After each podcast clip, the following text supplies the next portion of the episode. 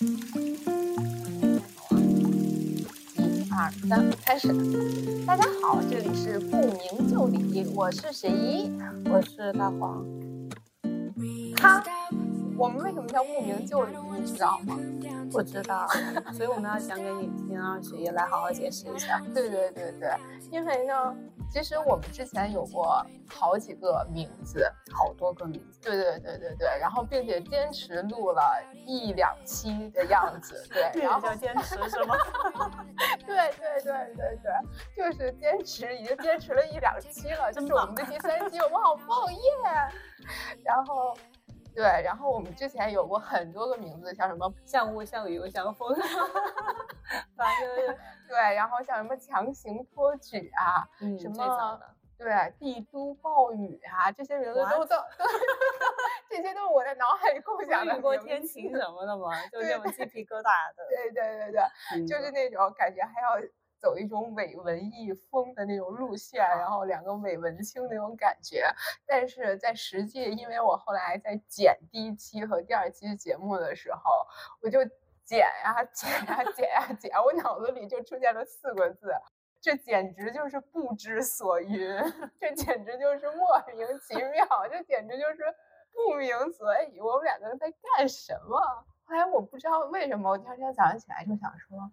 我们就叫不明就里吧，感觉我的生活充满了不明白，那我们就来理一理。就是既然不明白，那我们就来理一理，用这个节目来理一理我自己的生活，来理一理，比如说我和大黄这一周都发生了什么，然后或者我们最近都在想些什么。它只是 像两个家政员工对一个写日记式的谈话吧。对对对，他。无关风月，也无关外界，它只是我们自己的一个心灵上的梳理和整理的过程。嗯，有时候还有清理的过程。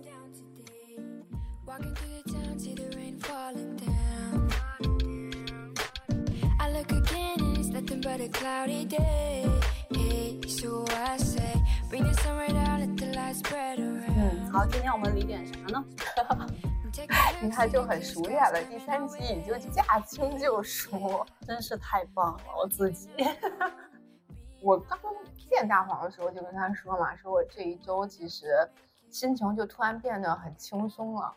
啊，为什么变得很轻松呢？就是因为我其实之前吧，从呃去年去年年底年中的那个样子嘛，不就一直觉得自己状态已经非常非常不好。必须要有所改变，但是呢，这个改变到底是什么？就是我非常渴望从我每天这种两点一线，然后每天这种忙碌又麻木的生活中抽离出来。我自己可以想到的办法就只有裸辞，逃离我目前的环境和我熟悉的人。但是呢，就是一旦我有裸裸辞这个念头开始之后，我感觉我的。手机还有我所有的社交网络都已经监听到了我的这个心脏的电波，然后就每天在各种 B 某站、红某书上，就是，呃，有各种各样的推荐啊，对，就一方面呢，就有有一大派。我心里的一个小人儿就是什么，给我推那种啊，裸辞之后去看世界，然后什么三十五岁重新呃养自己，然后 你看的都是什么？不是我看的，是他们给我推的嘛。嗯，然后呢，但是另外一方面呢，又给我推说什么今年的经济形势什么有多少多少人失业，然后千万不要裸辞，然后那个一定要坚持过今年，然后怎么怎么样，怎么怎么样，然后我。就一停一直不停在两极拉扯嘛。其实，以我自己的本心来讲，我是一个不惧怕裸辞的人嘛。因为我之前的几次工作也都是裸辞的嘛。我就是想了结了，那我就辞掉了。然后我也不觉得我会找不到工作。但是呢，我后来又仔细的，我感觉可能是随着年龄的增长，确实。也会相对少一些冲动的时候吧，然后我也会想，那我现在到现在这样一个状态，就是我觉得我职场相对于不是很顺利，相对于有一点停滞不前，是不是因为我之前的几次裸辞呢？就是如果我之前没有裸辞，想清楚再考虑下一步，呃，没有很为了逃避而逃避的话，那我现在是不是会比曾经发展的好啊？我也会有这样的疑问嘛，对吧？反正就是说白了哈，我觉得说白了就是年纪大了怂了，就是你的，呃，所有人都会告诉你，你你的试错成本会变很高啊，什么什么的。就是即使像我这样的人，我也是会害怕的嘛。我觉得到后面会觉得，其实裸辞永远都不会是你计划的一环嘛。你选到了那一步，很多时候，我觉得百分之九十九都是因为。时运都是因为运气，有些人就是碰到那个工作，然后到后面他就很顺利的工作推着他走；有些人就是没有匹配到一个工作，他也是在思考到底自己需要什么样的工作。这个不是你自己选择的问题，是时运或者说是工作在选择你。后来又有这种感觉，因为像早些年的时候，好像你去面试，面试官都会问你职业规划，其实没有答案的。我不知道我职业规划是什么，因为我对这个。工作的体系，这个社会其实都很不了解，越年轻越不了解。你让我做一个长远的职业规划，其实还挺难的。就是这个事情在前面可能七八年，我都在想职业规划到底是怎么规划，我不是很有一个明确答案。但最近两年，随着自己就是工作慢慢的定性，好像是面对不同的岗位，你能说出来跟他匹配挂钩的一个职业规划。但其实那些东西也由不得你，其实也包括我，你像。像雪姨和我都是经历过好几段工作的嘛，相对来说我还稍微比他多一些些，然后都是不由自主的工作，它会自己发生一些变化，不是你能掌控的。那个职业规划也不是你说了算的，是工作在选择你，是工作它自己在变化。所以呢，我现在就是一一种就是生活让我怎么样就怎么样吧，就就这样就算了。嗯，对，所以就是其实你说的是。相当于有点是你被这个工作或者被生活或者被时运所推着走的这种状态嘛。但是我的感觉哈，就是我为什么经常有这种裸辞的想法，是因为就是我想要主动的选择放弃了。我经常主动想选择放弃，但是就是这还跟性格有关系啊。我觉得就本身就是一个很怂的人，很难去做出这种就觉得很背离世道的一些决定。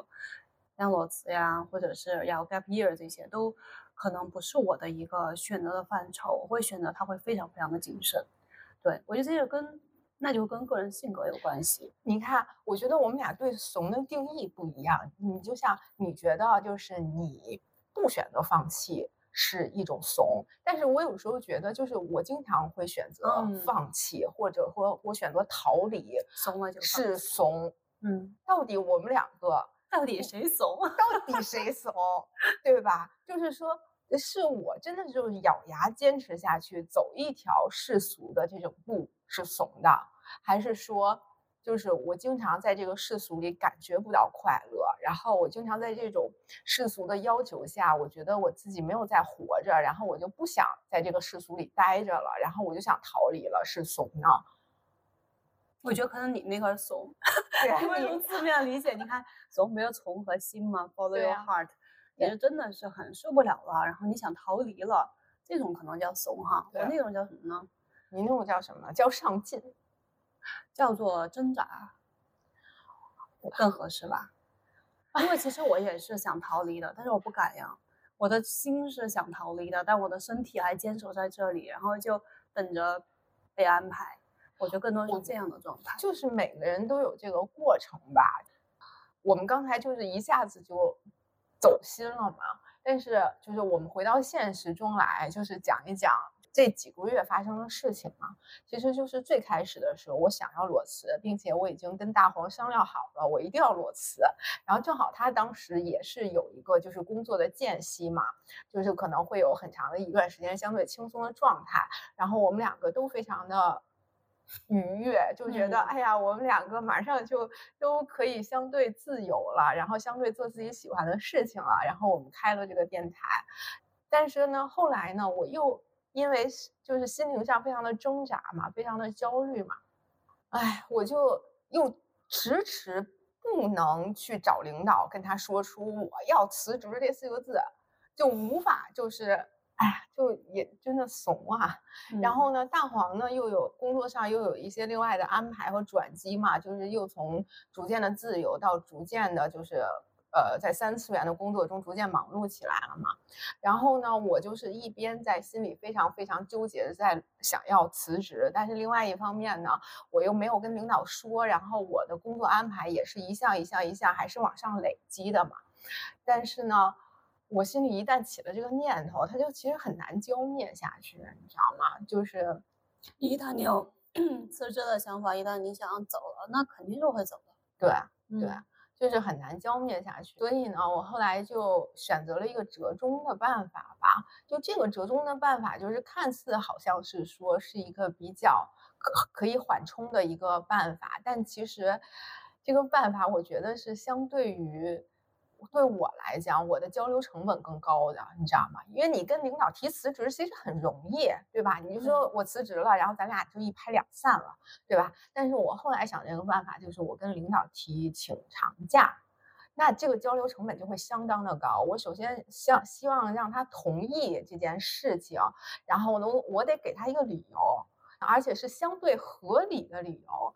我还得期盼说，如果有一天我想回来的时候，你能让我回来，对吧？这件事其实比那个辞职难多了。辞职是最简单的。对啊，辞职就是大不了就辞职就分手一拍两散嘛。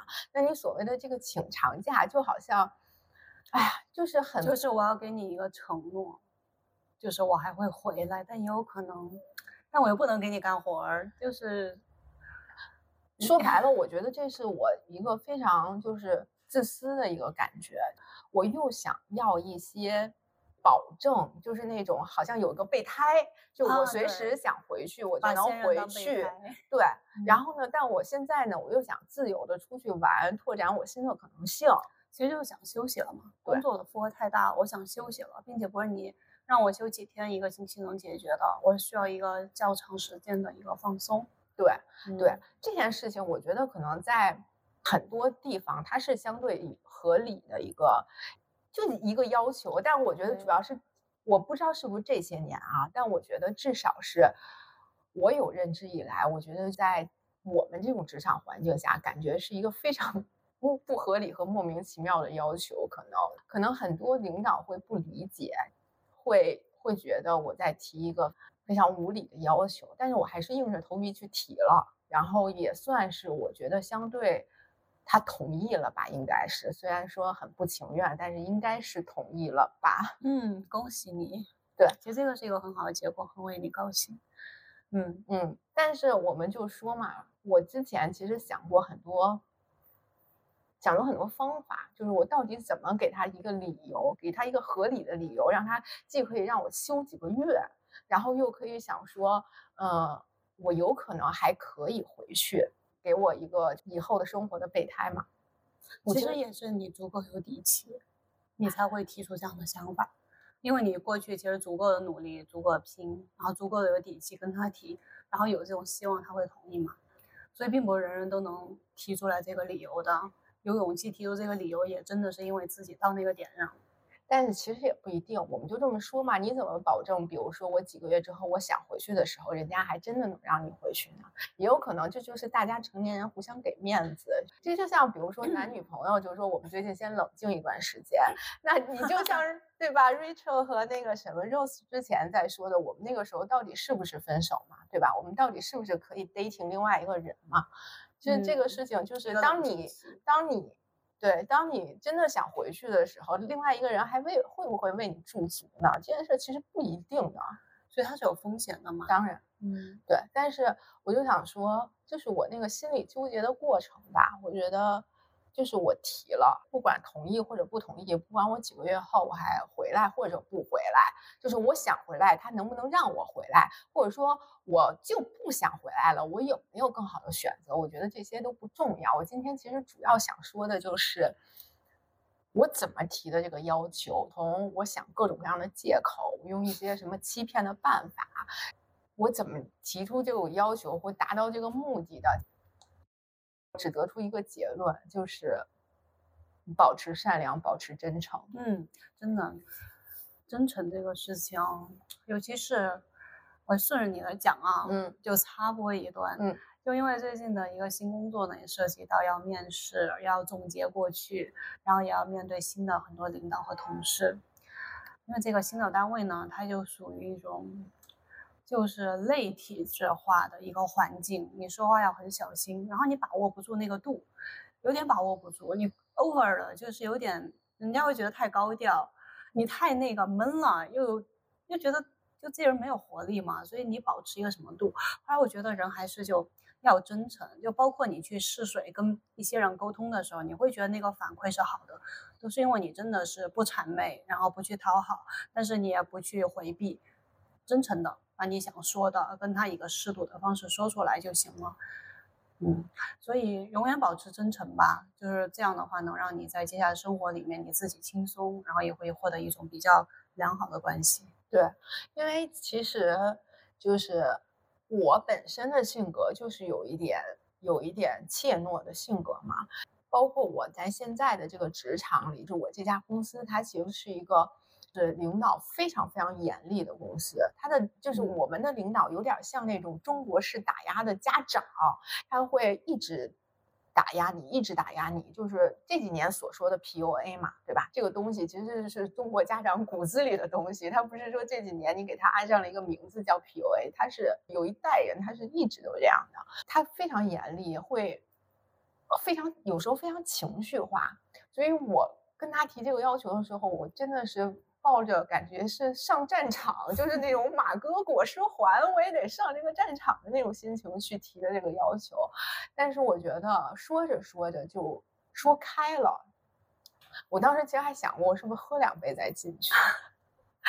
然后，但是我后来就想，算了，拼了，大不了咱就真的就说着说着咱就辞职了，就感觉我如果没说好，我就算了，我就直接提离职了。但是我真的我就直接进去，我因为我之前想的是我要不要给他找一个类似于我生了什么病的这么一个借口，然后呢，就是我需要类似于做手术，我需要休养好几个月，我其实是这样想的，或者我甚至也想过要不要找一个，比如我家人生了一个什么病，我需要照顾贴身照顾好几个月的这样一个状态，然后呢，我又想或者说我找了一个，比如说在国外进修的这么一个借口，然后也可以让我去就逃离几个月。然后后来我一直坐在那儿，我想说算了吧，我就说我情绪不好，我受不了了，嗯我想要休息一段时间。嗯，然后你知道领导的反馈是什么嗯，吗我？想知道。他不理解。我我先说一下背景哈，就是我跟他谈话这个领导，当然是我的直属领导，她是一个其实也就比我大四五岁的这么一个女士。就比我大四五岁，那现在也就是四十左右这么一个状态嘛。但是呢，她是一个非常拼搏的人，就是女强人，而且是我不知道女强人是不是这样啊？她，但她一直是这样。她在我心中就是她一直都是一个目标感很强很强的人。她知道自己要达到一个什么目标，然后呢，她就朝这个目标去奋进。会中间会有一些旁枝左节的，她都不太 care。她是一个很很抓重点的人。嗯。平时工作上也是那种雷厉风行，然后不会考虑很多个人情绪的事情，所以他跟我们说话的时候，也有的时候非常的就简单和粗暴，不会很 care 你个人的情绪吧，因为他会觉得这些都不重要，我们把这件事情做成、做好、做完是最重要的东西，就是很典型的那种女强人，我觉得。所以当我跟他说这些的时候，他其实我觉得他不太理解了。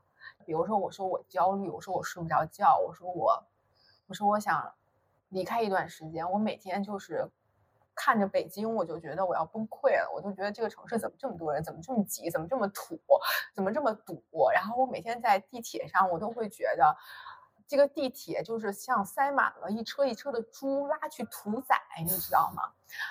然后。对，但我跟他说这些的时候，他其实都不理解，他会觉得哦啊、呃，那你焦虑，你觉得没有未来，不知道你自己一天在这儿干活干活的意义是什么，那你就更应该努力呀。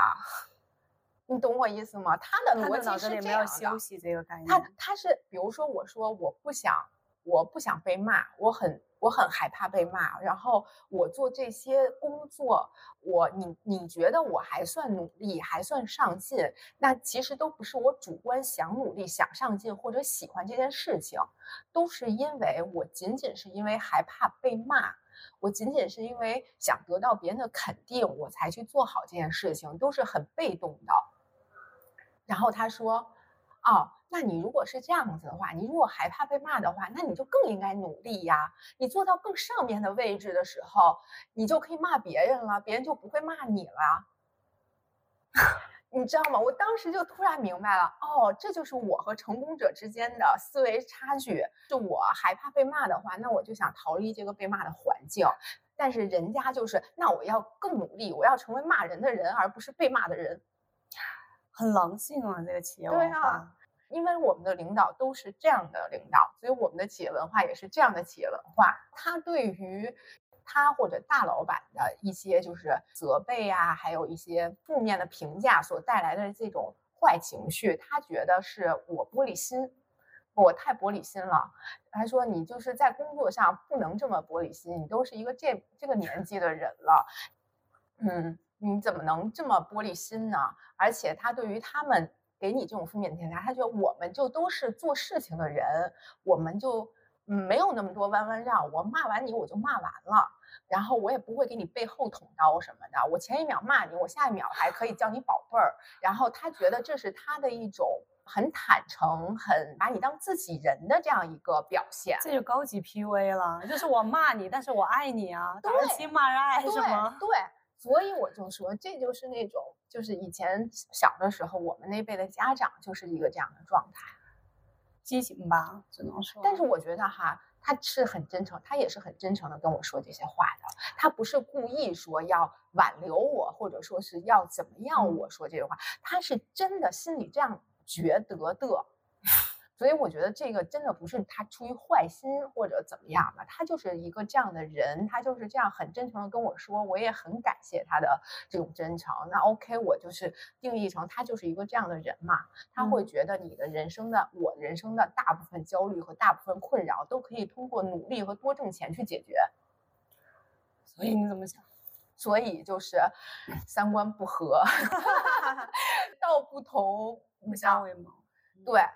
就是，但是我后来又想，你要做一个企业，你可能就得是一个这样的人，就是吧？这个世界总得有要去做事的人，总得有要去努力的人。如果这个世界都是我这样的，一团和气，它就不是一个蒸蒸日上的社会了，就不是一个呃 G B G D P 永远都能超过五六七的这么一个社会了。一定要这样吗？你一旦这你你选择进入这个职场，你可能就是要接受这个职场的这种规则吧。唉，这个问题我估计我们这一期还理不清。我我们这一期肯定都 理不清，我可能我还得再去备案一下，好好去探索一下，因为毕竟遇到的那个单位啊，这些情况的确也少。到底是他都这样吗？就倒是多多少少都有这种情况，对，但是情况是普适性的吧？但我不知道，起码至少我待的前面的公司，后来自己黄掉的，的确还比较和气。对呀，所以你那些和气的公司都黄掉了嘛，是吧？就是，嗯，好像的。我我其实我理解他的价值观，我非常理解，我也很感恩他把他的这套价值观，就是很真诚的告诉了我。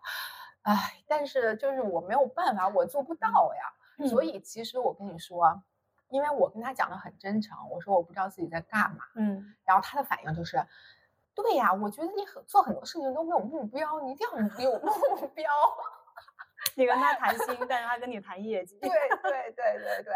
但是我觉得这就是他的心嘛，就是他没有我们这种心，所以他就会活得很充实、很快乐、很平静。所以领导还是少数人嘛，可能真的是不是我们能理解的那一部分人。对，就是我跟他讲，我觉得我现在做这些东西都没有意义，生活就没有意义，工作就没有意义。然后他就说你不知道自己要什么。我说对呀，我就是不知道自己要什么呀。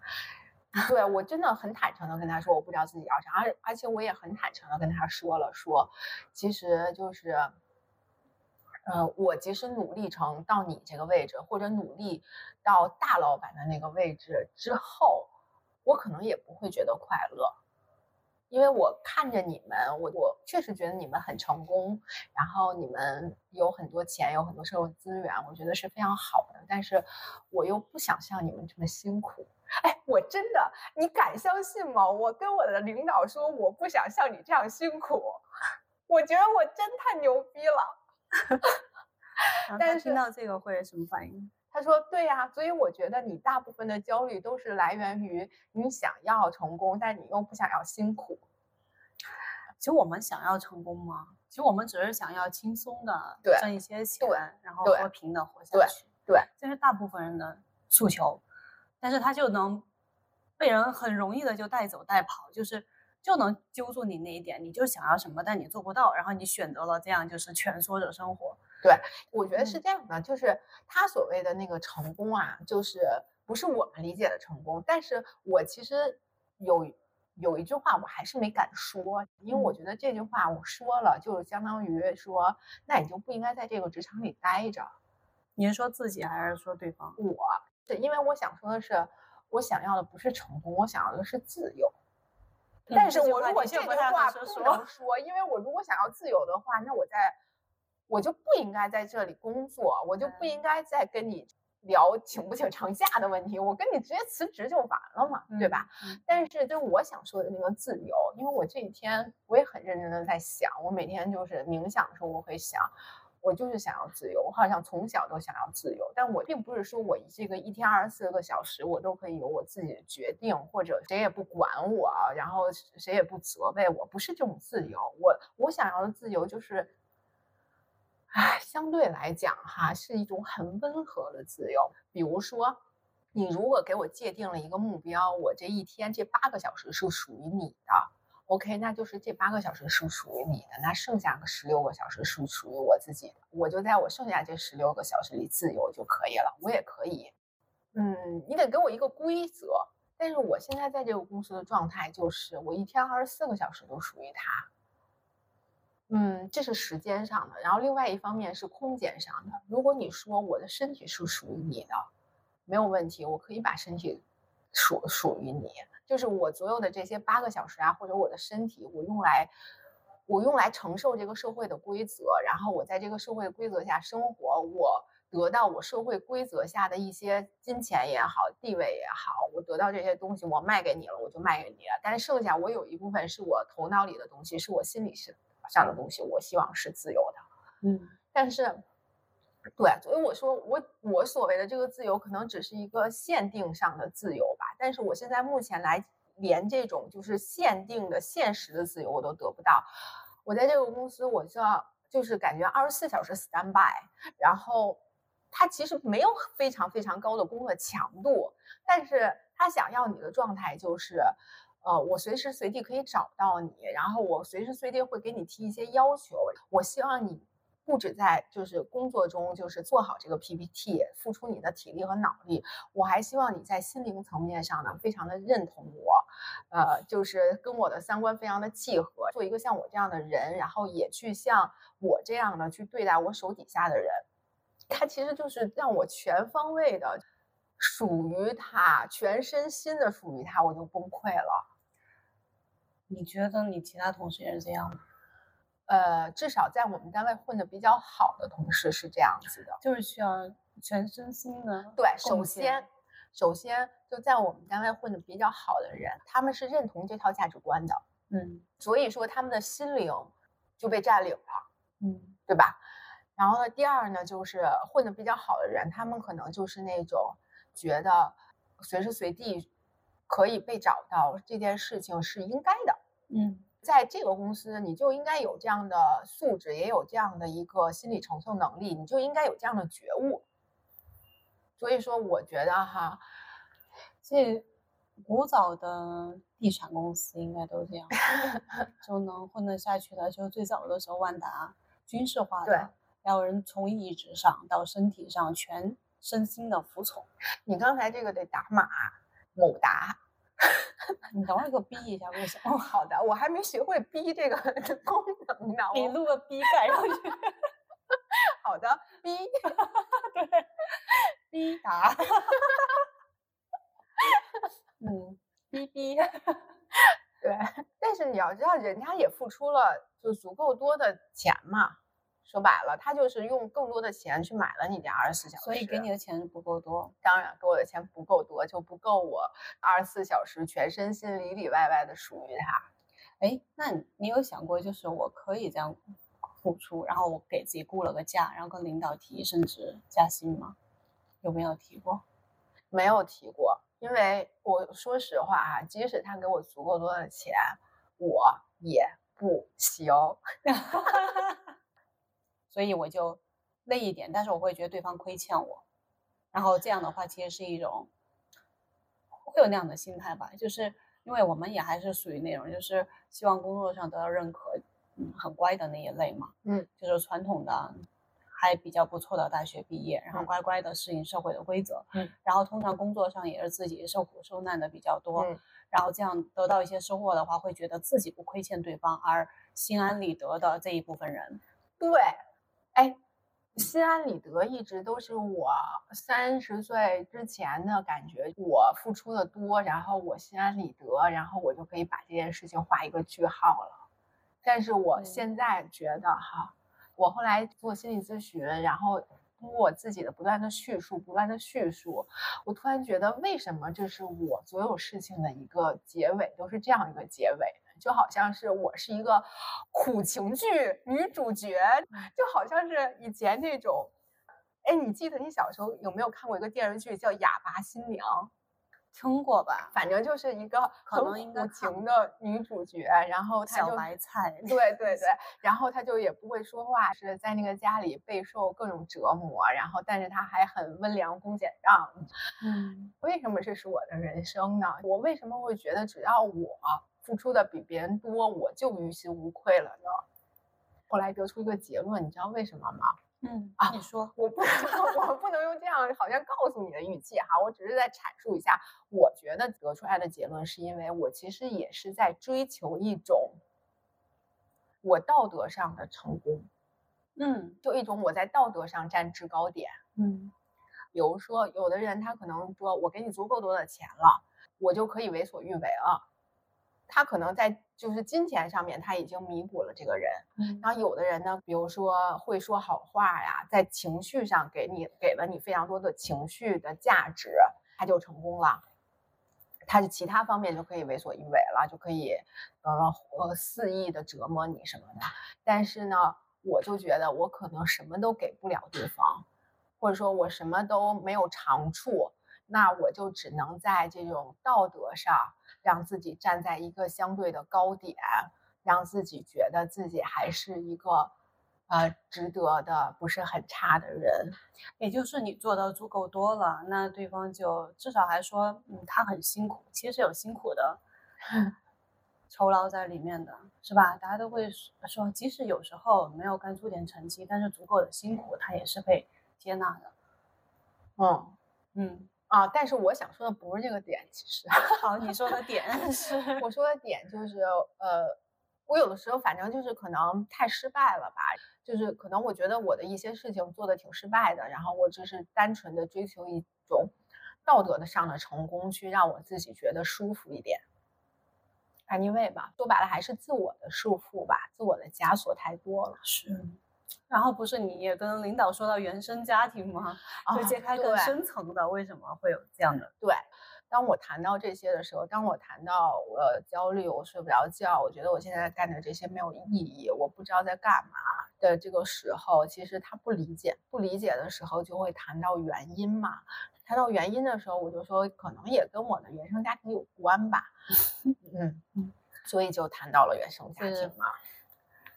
可能非常少的人会跟领导谈到原生家庭嘛，对，大家都会回避去谈这个，对对，因为你很，其实有时候会害怕，就是对方知道的我太多，对，事后有时候会有后悔这样的。当然当然，但是我那个我就已经这样了，我我就只能这样，就足。够的真诚，真诚对，就是你想知道什么，我都可以告诉你，因为我觉得就是既然你不理解我。就是那我就是向你展现足够多吧，以试图让你去了解一嗯点。所以我就跟他说，我可能一直以来都在一个相对很压抑的原生家庭里长大，并且我每一步其实都不是自我选择的，都是在一个就是被别人选好了，然后我又必须要走的非常好的情况下去这样过的嘛。其实每一步都是的，所以我就觉得就是这种无意义感在我身上特别特别的重嘛。对他后来居然说，他说哦，他说我现在终于理解那句话了，就像网上说的什么，就是什么不幸的人一生都在治愈童年哦，啊，有就是好的童年可以治愈一生，大概就是这个意思吧。对，反正我觉得能让他得出这个结论，我也是费尽心机呀、我真的是感觉能说的不能说的都说了，然后我觉得也很尴尬，其实。后来他对你的工作安排是不是就显得，就还是会比原来的态度会有转变？对对，他就是不像以前，还是以批评为主吧。这一周我给他教什么东西啊，或者跟他有什么反馈，他还是会先表扬一句，然后再说问题嘛。他以前就是从来都不会这样。你知道有一种人，他跟别人说话的语气是那种永远都不耐烦。不管你这个问题是你第一遍问他还是第二遍问他，他永远不耐烦，永远都是“哎呦，我不是跟你说过了吗？就这样，这样，这样啊。”但其实这是他第一遍跟我说呀，我会觉得，哎，那有可能也是因为这个社会的步调非常的快，所有人都非常的着急。大家都习惯了去把压力传导吧。嗯，他的上级的领导也是这么催促下来，他就往下催促，这是一个恶性的一个传导。对我那天反正该说的不该说的我都说了吧，就是为了达到我的目的，已经不择手段了。但是随便吧，就是我也不计后果了，就已经这样了。但是后就是后来吧，第二天跟我一个同事，那个同事他其实也是一个非常优秀的同事，然后也比我其实比我年长几岁吧，跟那个领导年纪差不多。最近也跟我说他很困扰，就是因为领导老否定他什么的，而且这种否定是习惯性否定，就是没有原因的否定，就是不管说什么，他永远都是一种你不对，然后你没听清楚，你怎么抓不住重点，你怎么就是听不明白的这种态度。跟这个同事去说话嘛，然后所以这个同事也很崩溃。我就建议他说，有没有可能就是跟领导好好的开诚布公的谈一谈呢？然后呢，说他就说有的时候是这样的，你想谈一谈的时候，人家就是三言两语就把这件事情过去了，然后你就会觉得好像没有必要开这个口了。我就说哦，我其实大概明白你的意思了。有点，我当时就模拟那个谈话现场嘛，我觉得有点像这种感觉。比如说，哎，我想找你好好的聊聊，我就说，哎，那个大黄，你最近是不是对我有什么意见呀？那个，你能不能跟我就是就是很坦诚的，咱们俩聊一聊，好好说说呀？然后你就说没有啊，我对你没有意见呀，你想多了吧？他就说他可能得因为得到这样的反馈了。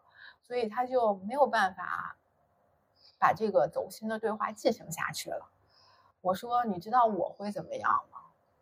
我会再进一步的问，我会说：啊，我说，但是你昨天跟我说那什么什么什么的时候，我就觉得你是不是因为这个这个这个问题对我有什么意见呀？但是我想跟你解释一下，是因为这样这样这样这样。”然后呢，如果你继续否定说啊没有啊，我昨天根本没有什么什么，我说那还有一次就是就是前天你这样这样这样的时候，是想是因为就是对我有这样这样这样的意见吗？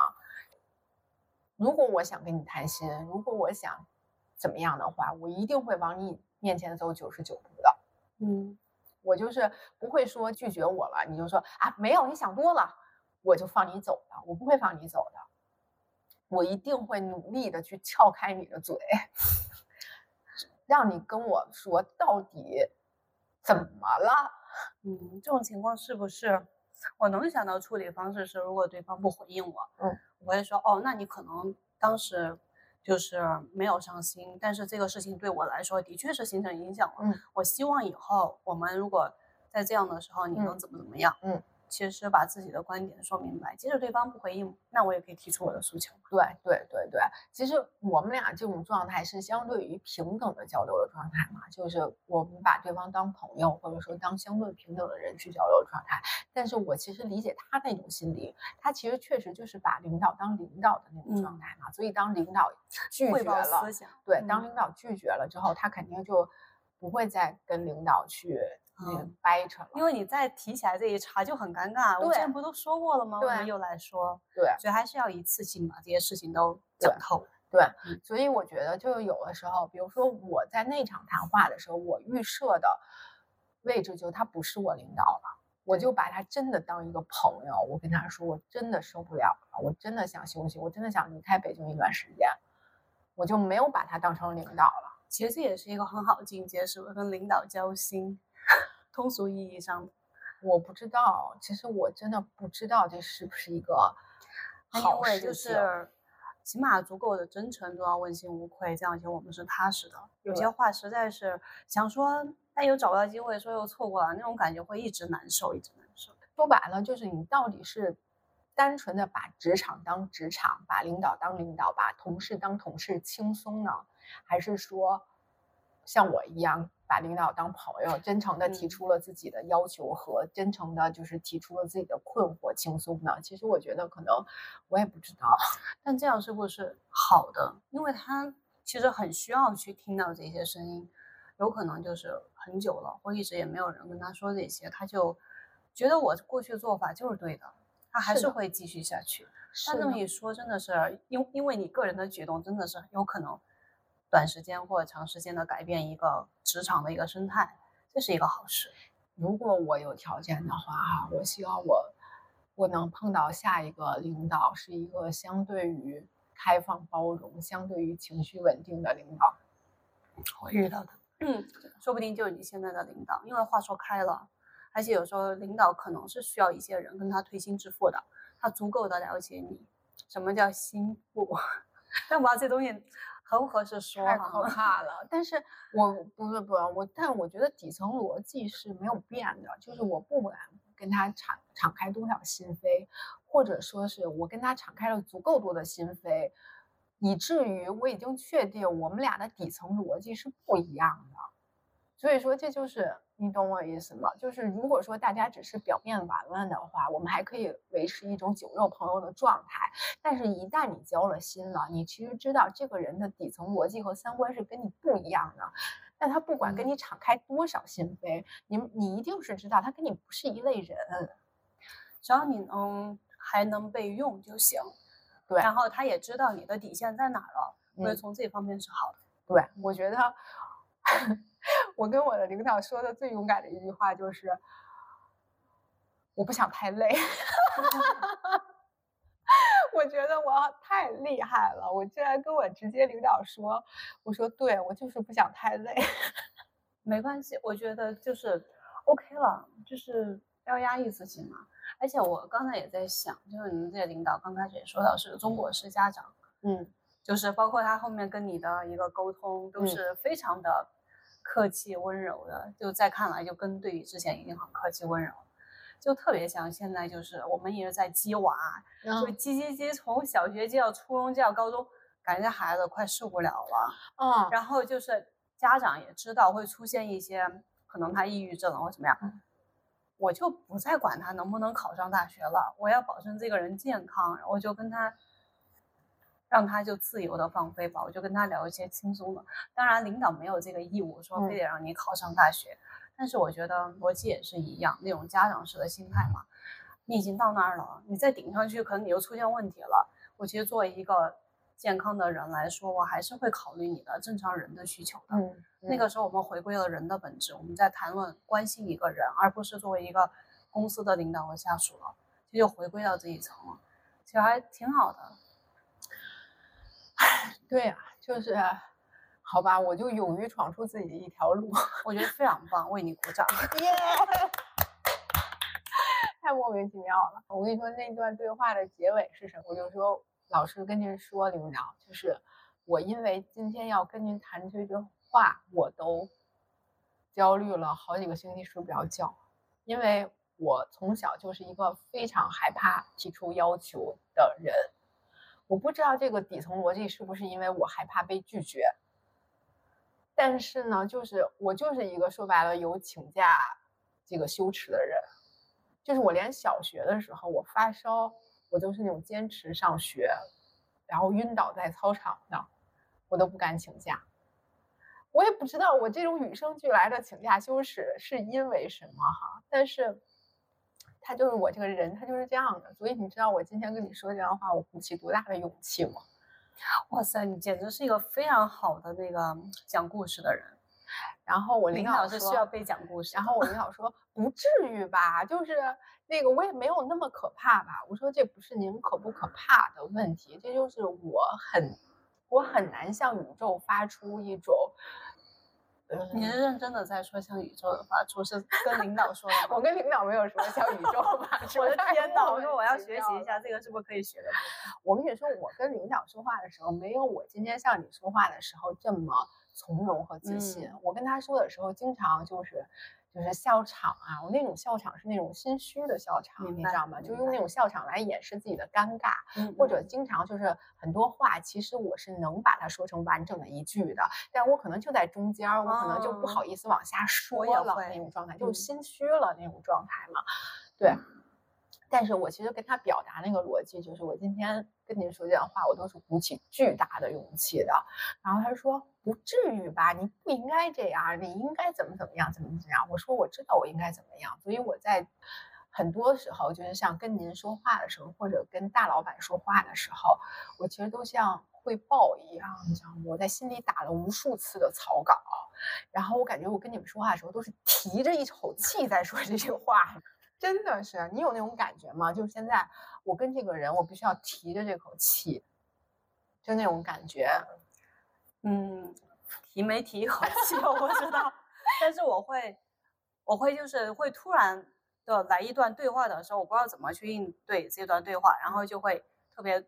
笨拙的，会有一些特别没没有意义的一些谈话，然后事后又觉得，嗯，我讲那些干嘛？还不如不说呢。嗯，我会有这种。那你让我第一口气跟他表达一个什么东西，好像也没有，因为我可能不害怕，因为我暂时还没有遇到这么那个夸张的领导。目前为止，这些领导，毕竟我跟他们相处的时间也不太长，还在摸索摸索，还在就把握对方的习性嘛。嗯。哎，我觉得对啊，所以我觉得你你说的那个害怕，就是，我是会那个叫什么叫什么，老是说完之后出口就后悔，会琢磨反复倒腾那句话说的对不对的人。嗯嗯，你看你刚才说，你说你不会很害怕，因为你没有碰到像我们这样这么恐怖的领导，对吧？但是。你看，我老说但是这个很不好。我其实并不是想否定你的观点，我只是就是很顺着说，想往下说。并没有在意这个但是。我想说的是，即使我碰到的不是这么可怕的领导，或者即使我碰到的根本就不是什么可怕的事物，我还是会害怕。我感觉我行走在这个世间最底层的一个情绪就是害怕，你懂那种感觉吗？我也不知道我为什么对这个在这个生活里充满了恐惧感，恐惧一切那种感觉，我有时候都说不清楚我在恐惧些什么。比如说，我每天上班的时候都会小心翼翼的，呃，我害害怕领导的责备，然后很害怕，很多时候就像我刚才说了一句，但是我就会害怕你会觉得我是在否定你。嗯，所以你说是不是这种精神内耗？是一些群体，他就是会这样。其实我多多少少也会，就像我会事后会回想之前的某一幕什么的，但是会跟自己说，那都是过去了，都沉没成本了，还是得着眼未来嘛。但这个习惯它好难养成。对，我好想当一个非常非常勇敢自在的人，但我会去看是有这样的一些人，而且你又会觉得，其实他好像也没什么，但是他就这么自信，他可以。他可以无所顾忌的，然后说和做，他也不在意别人的眼光。嗯，所以我在想，落脚点是不在意别人的眼光这个事情。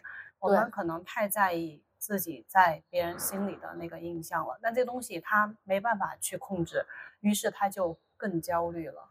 对，所以我其实一直以来很长久很长久的，我都知道我自己的那个有一个根本的问题，就是我不知道自己是谁，我也不知道我自己要干什么。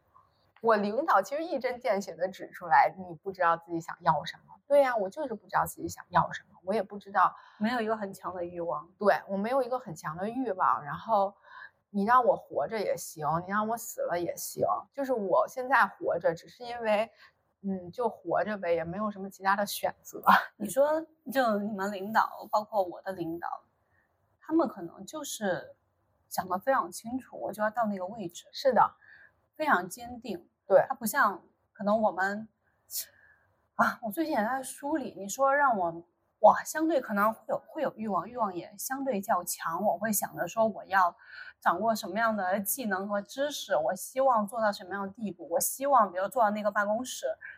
但是那个东西好像是我自己强行给自己树一个 flag，好让自己再努力下去。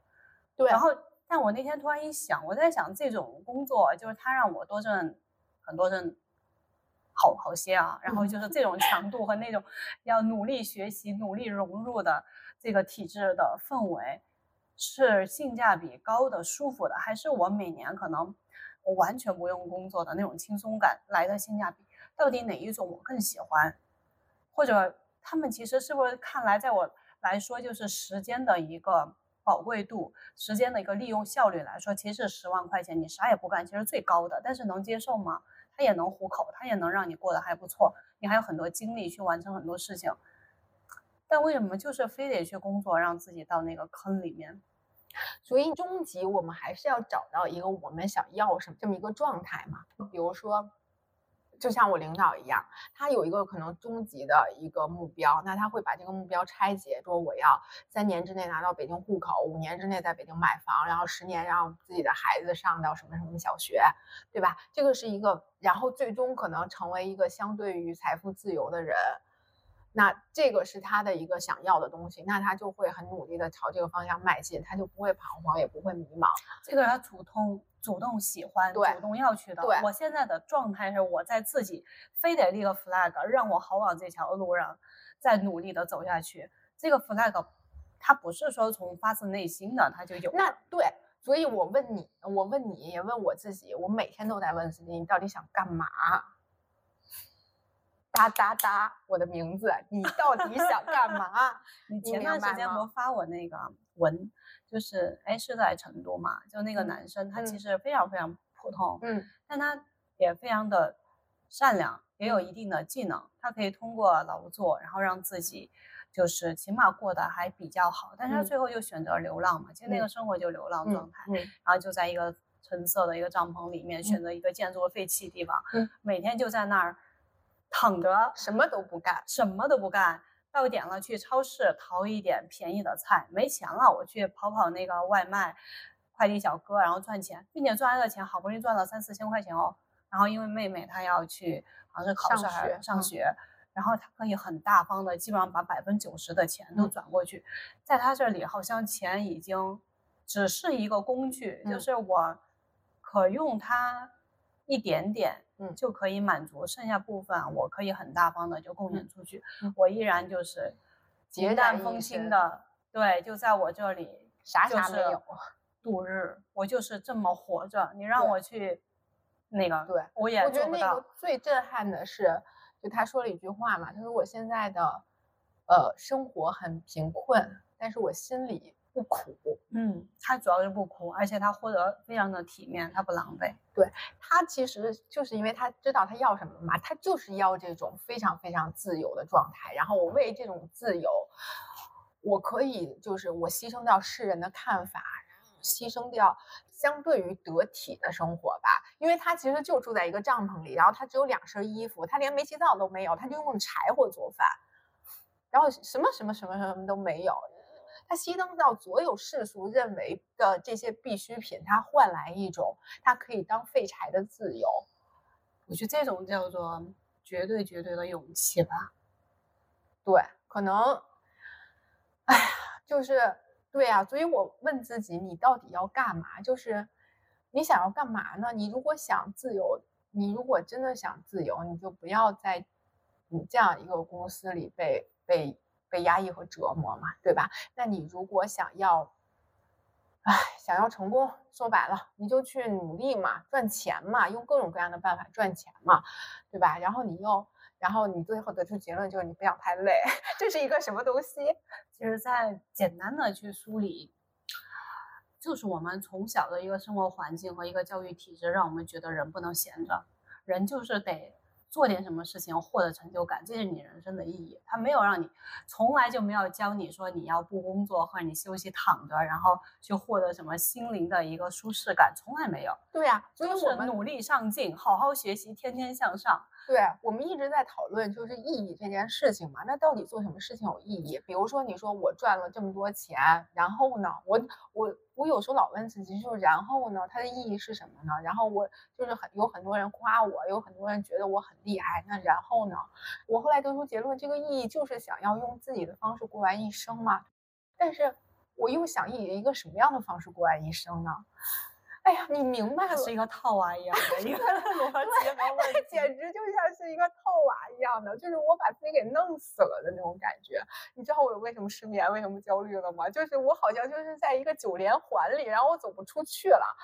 然后又有人告诉我说，你每天在想这些没有意义，你一定要去做，去实践才有意义。唉。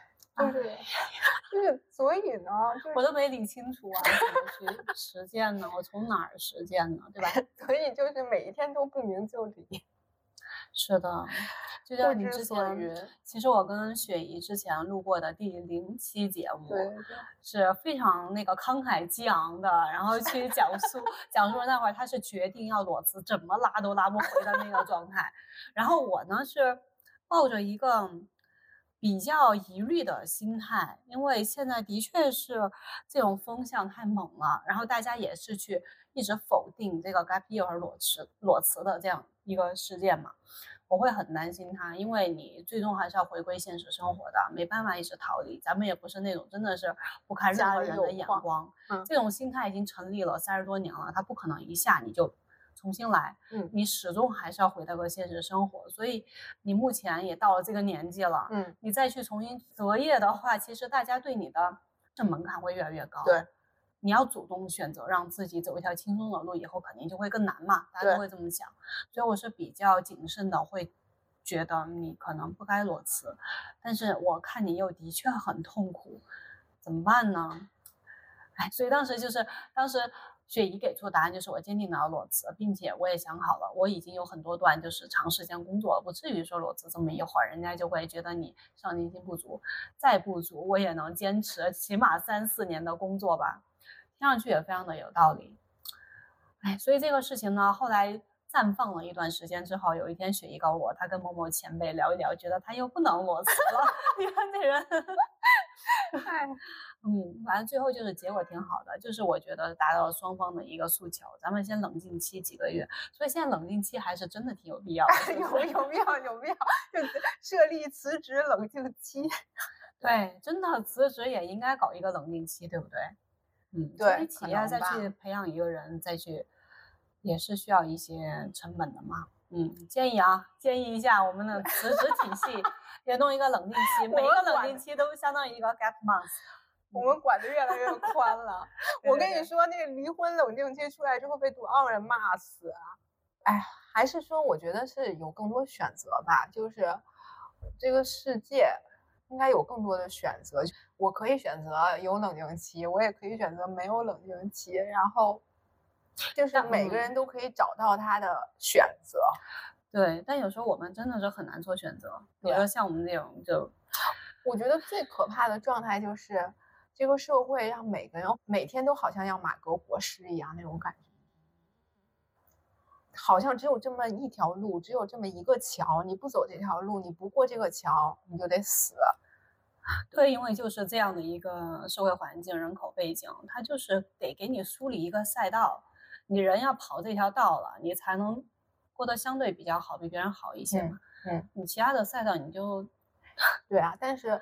就是我悲观的时候是这样想啊，但我有时候乐观的时候我也有想，就因为就就是因为有这么大的人口基数，所以即使是非常非常小众的群体，它乘以这个庞大的基数，它也是一个啊很大的群体。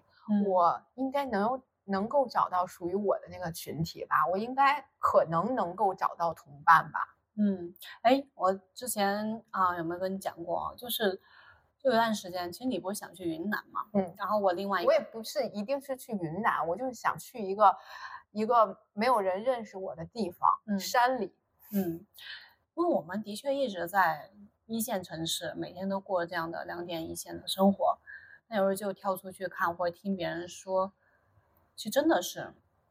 就有可能我们在这儿是讨论不出答案的，嗯就真真的是得等你嗯休假出去走一走、看一看，然后我们嗯再去聊一聊，到时候又有什么样的一个想法，完全的放松下自己的时候再去想，可能那会儿觉得这些问题可能也无意义，也没必要，我就活在当下就就这样就 OK 了，我也不再想去考虑那些问题，那些问题也不重要，是不是就那样了？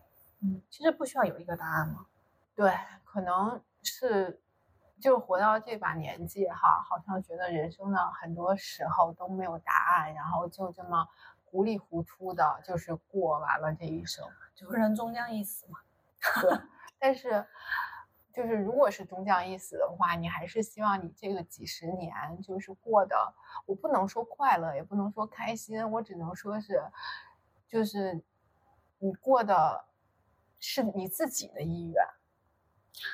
真正要想透这一层很难啊。对，因为你如果是自己的意愿的话，我觉得最难，因为你首先得知道自己的意愿是什么。这个问题要想清楚的话，那我们就太牛了，因为其实这个问题就是一个我是谁的问题，一个哲啊学问题。对啊，我一直都太难了。对啊，我上我们上来第一，哎，我们当时第几期我们都露馅儿了，穿帮了，可还行。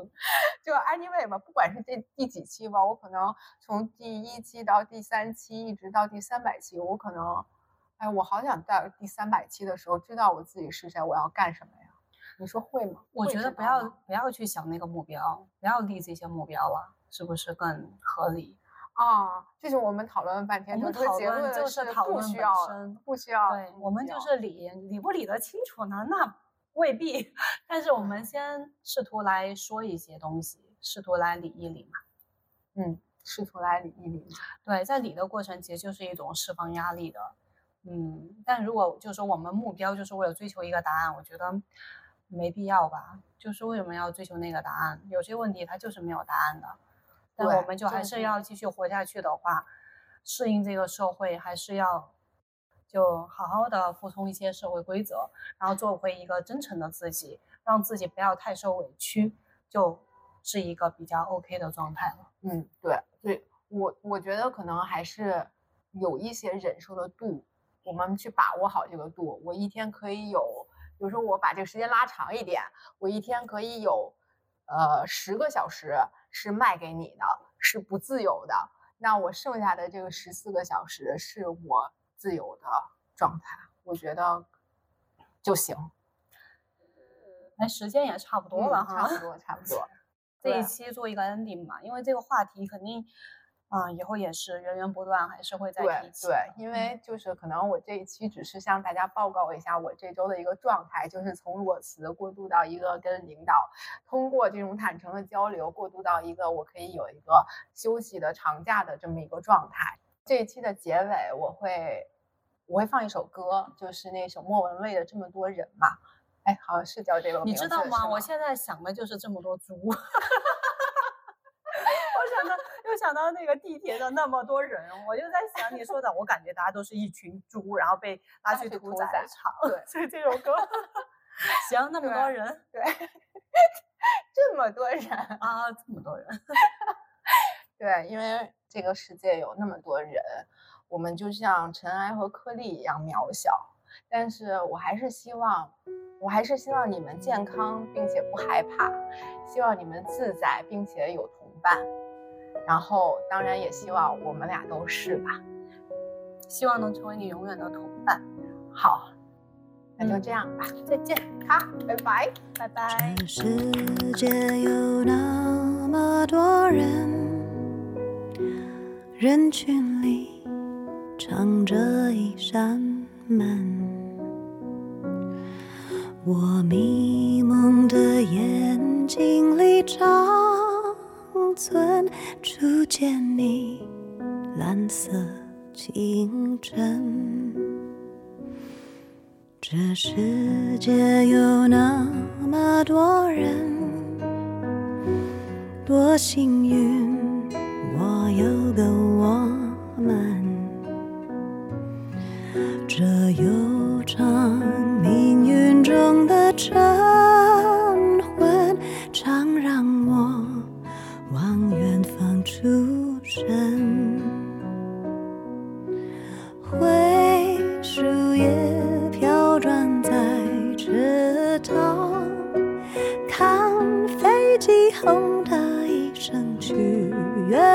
像，光阴的长廊，脚步声叫嚷，灯一亮，无人的空荡。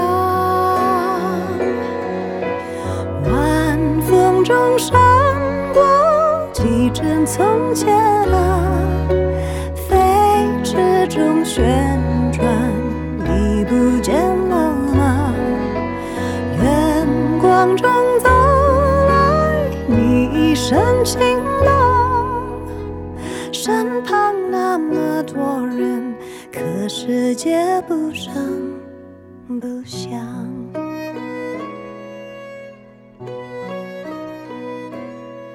这世界有那么多人多幸运。